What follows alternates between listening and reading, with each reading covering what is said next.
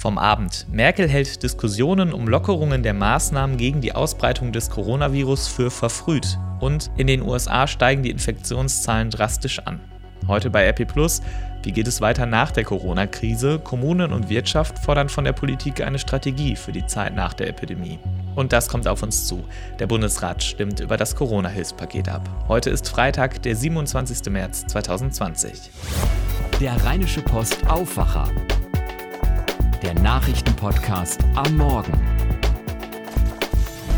Guten Morgen, ich bin Sebastian Stachorra und ich bringe euch jetzt auf den aktuellen Stand mit dem, was ihr heute Morgen wissen müsst. Denn wir wissen doch, dass ähm, die Inkubationszeit mindestens fünf Tage dauert, bis 14 Tage dauern kann. Deshalb sind ja auch die Quarantänen so lange ausgelegt. Und äh, deshalb sind wir noch gar nicht in dem Bereich, um zu sehen, ob unsere Maßnahmen wirken. So kommentiert Angela Merkel erste Forderungen, die Maßnahmen gegen die Ausbreitung des Coronavirus schon bald wieder zu lockern. Derzeit verdoppeln sich die Infektionszahlen alle vier bis fünf Tage. Das sei deutlich zu schnell, sagte Merkel, und daher müsse sie die Menschen in Deutschland um Geduld bitten. Weltweit breitet sich das Virus auch weiter aus. Inzwischen sind die USA wohl das Land mit den meisten bekannten Infektionen. Bis gestern Nachmittag waren das mehr als 82.000 und damit sogar mehr als in China und Italien.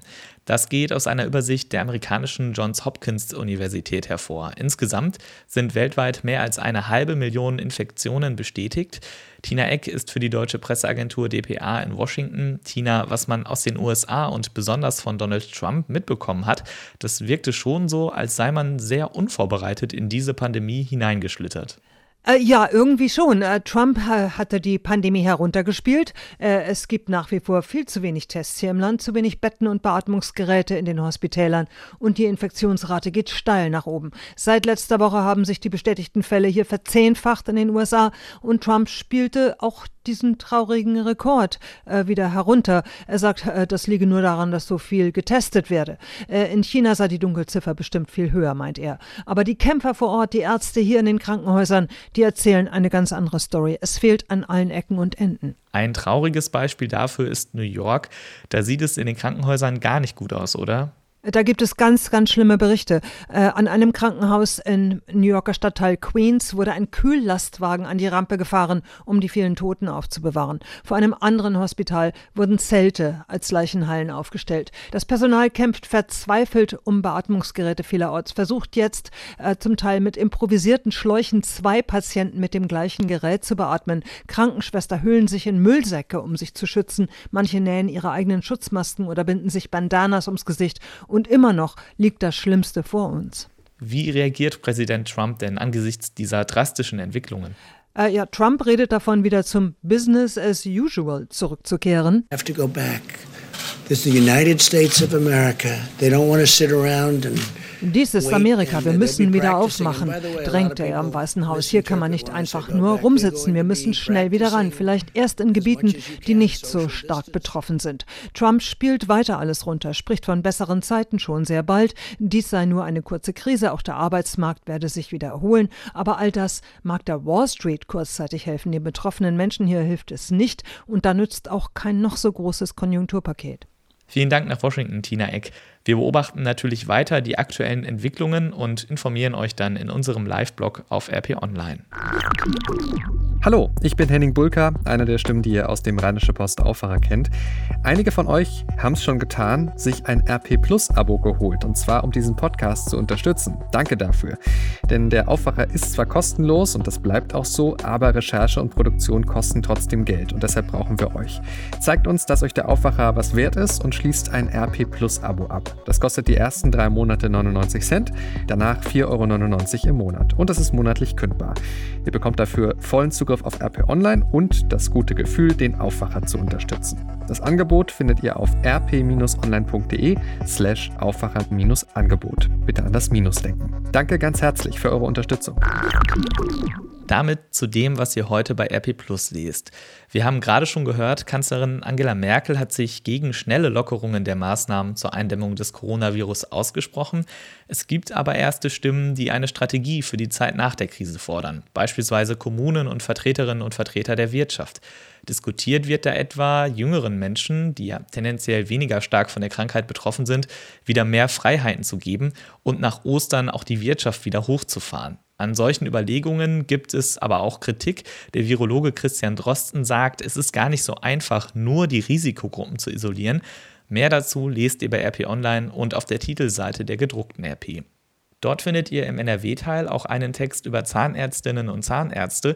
Die arbeiten nämlich weiter, das müssen sie auch, und die sind besonders gefährdet, sich anzustecken. Das ist irgendwie auch klar, die Viren sitzen im Rachenraum und wenn mein Zahnarzt mir in den Mund guckt, dann kann der den Sicherheitsabstand ja gar nicht einhalten. Viele Zahnärzte kritisieren nun, dass sie nicht genügend Schutzausrüstung haben. Es fehle an Atemmasken und Desinfektionsmitteln. Brisant ist das, weil auch mit dem Coronavirus infizierte Patientinnen und Patienten weiter behandelt werden müssen. Wie Zahnarztpraxen und die Kassenzahnärztliche Vereinigung mit der Situation umgehen, lest ihr natürlich auch online mit RP Plus Abo. Und dann haben wir auch das noch. Alle Kinos sind geschlossen. Alle Kinos? Nein. Ein Essener Autokino verkündet auf der Homepage, wir haben offen.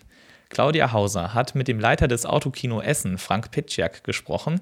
Er sagt, das Autokino ist ja praktisch kontaktfrei, daher hat die Stadt genehmigt, das Kino wieder zu öffnen. Wie ihr an Karten kommt, welche Filme da laufen und welche Auflagen es für den Kinobesuch im Autokino gibt, das lest ihr im Kulturteil und auf RP Online. Viele Menschen halten sich an das Kontaktverbot und gehen nur noch zum Spazieren oder zum Joggen raus. Das hat dann natürlich auch Auswirkungen auf die Geschäfte in der Innenstadt. Was das für den Handel in Düsseldorf bedeutet und was es sonst noch Neues aus der Stadt gibt, das weiß Susi Makarewitsch aus den Antenne Düsseldorf Nachrichten. Guten Morgen, Susi. Guten Morgen, Sebastian. Ja, wir haben uns angeschaut, wie leer die Einkaufsstraßen jetzt sind. Die meisten Geschäfte sind ja geschlossen und das könnte aber auch bald zu Pleitewellen führen. Davor warnt der Handelsverband. Außerdem läuft der Schulunterricht ja jetzt weitgehend digital. Wie das in Düsseldorf so klappt, das hört ihr heute auch noch bei uns.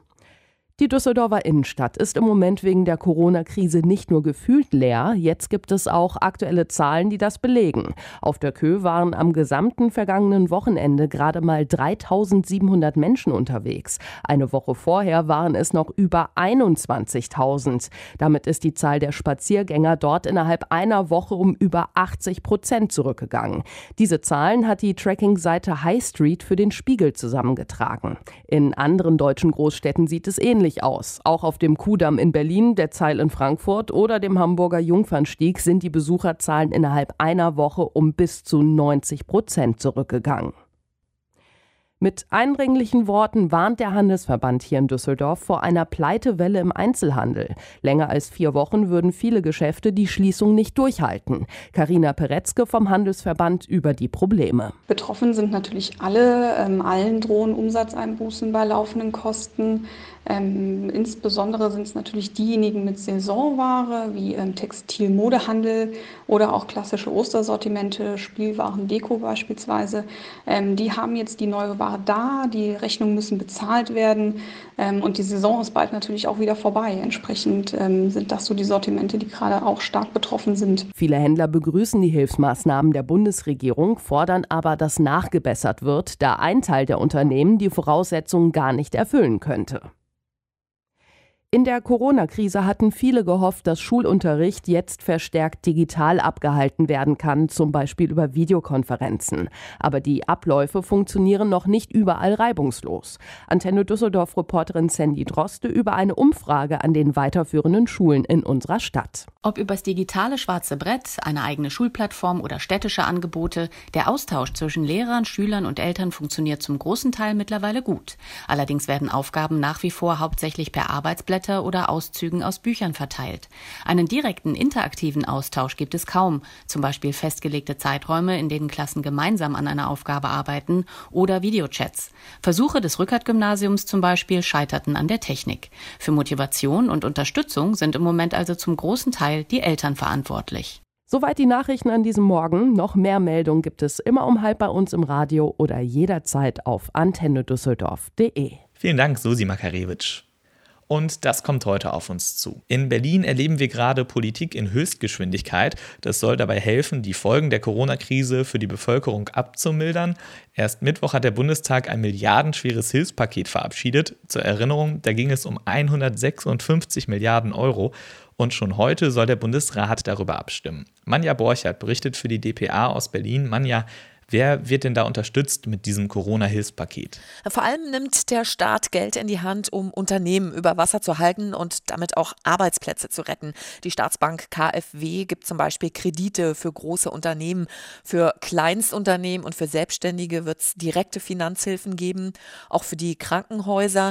Ähm, die Kurzarbeiterregelung wird gelockert. Hartz IV und Kinderzuschläge sollen einfacher fließen. Und Mieter, die wegen der Corona-Krise nicht genug Geld haben, um ihre Miete noch zu zahlen, für die soll es Kündigungsschutz geben. Also wirklich ein riesiges Hilfspaket, das größte in der Geschichte der Bundesrepublik. Wenn das jetzt durch den Bundesrat geht heute, und davon können wir eigentlich ausgehen, wie lange dauert das dann, bis die Hilfen auch ankommen?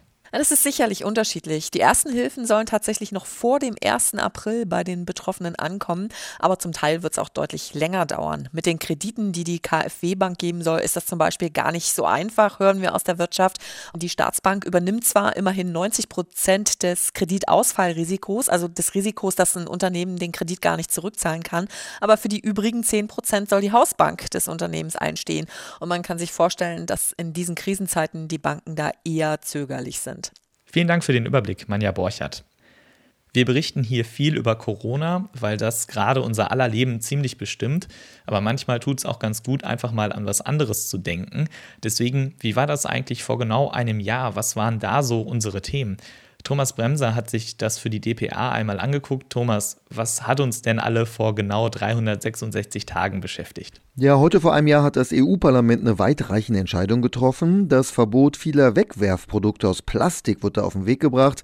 Also Plastikteller, Strohhalme und ähnliches. Äh, mit den neuen Regeln sollen vor allem die Meere vor Vermüllung bewahrt werden. Viele Supermarktkunden fanden die Entscheidung gut. Ich wünsche es mir für meine Zukunft auch mehr darauf zu achten. Meine Frau ist sehr umweltbewusst und bei uns kommt kein Plastik. Und heute vor einem Jahr hat das britische Parlament mal wieder über den Brexit abgestimmt. Also über irgendwelche Anträge zum Brexit hat ja keiner durchgeblickt vor einem Jahr. Strohhalme und Brexit, das waren noch Zeiten, als wir darüber gesprochen haben. Kommen wir damit wieder in die Gegenwart. Eine Sache, die ich schmerzlich vermisse, sind Konzerte. Gerade im Frühjahr kommen normalerweise ja viele Platten raus und dann gibt es die entsprechenden Tourneen. So ganz verzichten müssen wir jetzt aber nicht auf Live-Musik und anstatt von Stadt zu Stadt zu ziehen, streamen viele Stars jetzt einfach aus ihrem Wohnzimmer. Alicia Keys, Billie Eilish und die Backstreet Boys machen das zum Beispiel. Heute Abend gibt es auf ProSieben sogar das erste Wohnzimmer-Festival. Thomas Bremser nochmal, du hast dir das Line-Up angeguckt. Was erwartet uns da heute Abend in unseren Wohnzimmern? Ja, Pro7 hat da schon einige Stars zusammengetrommelt, die vom Wohnzimmer aus spielen oder aus ihrem Studio. Dua Lipa ist dabei, der heute ihr neues Album rausgebracht hat. Mando Diao, Ava Max, Johannes Oerding, Boss Hoss, Way Garvey, Yvonne Katterfeld, Mark Forster und auch Scooter. Moderiert wird das Festival unter anderem von Joko Winterscheid. Also ein tolles äh, Line-Up um 20.15 Uhr geht's los. Das ist dann ja vor allem der deutsche Markt. Ich habe gerade behauptet, auch Stars wie Billie Eilish streamen aus ihrem Wohnzimmer. Das kann ich am Wochenende auch sehen, oder? Genau, am Sonntagabend gibt es im US-Fernsehen was ähnliches, ein Zusammenschnitt eines Wohnzimmerfestivals mit großen Superstars wie Alicia Keys, Billie Eilish, Mariah Carey und die Backstreet Boys, moderiert von Elton John. Und einen Tag später, am Montag, lädt Moderator James Corden Superstars in seine Garage ein, also virtuell. Zugeschaltet sind dann äh, Andrea Bocelli aus Italien, Dua Lipa aus London, Billie Eilish aus LA und die K-Pop-Band BTS aus Südkorea. Vielen Dank, Thomas Bremser. Dann weiß ich ja, womit ich mir am Wochenende so die Zeit vertreiben kann. Das heißt, nachdem ich das Finale der ersten Staffel von Star Trek Picard geguckt habe, das gibt es seit heute nämlich auch. Bevor wir aufs Wetter gucken, noch ein Hinweis in eigener Sache. Vielleicht habt ihr das auch beobachtet oder an euch selbst bemerkt. Viele Menschen haben gerade deutlich mehr Zeit für ihren Garten und die eigene Terrasse oder den Balkon.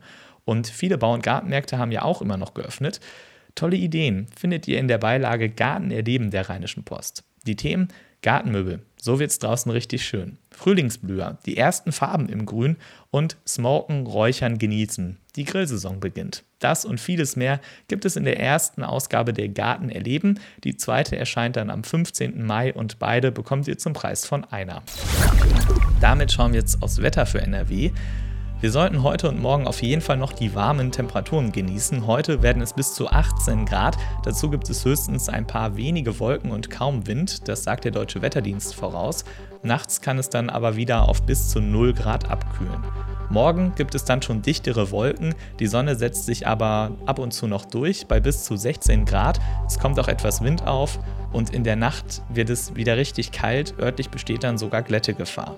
Der Sonntag startet dann bewölkt und zeitweise sind auch Schauer möglich. Dazu kühlt es ab auf 5 bis maximal 9 Grad und in der Nacht zum Montag wird es dann noch einmal richtig kalt, bis zu minus 5 Grad sind da möglich. Deswegen lasst eure Blumen dieses Wochenende besser noch drin. Das war der Rheinische Post Aufwacher vom 27. März 2020. Wir sind am Montag mit einer neuen Ausgabe des Aufwachers für euch da und heute Abend mit einem Update unseres Corona-Podcasts. Ich bin Sebastian Stachorer, bleibt gesund und habt ein schönes Wochenende. Mehr bei uns im Netz www.rp-online.de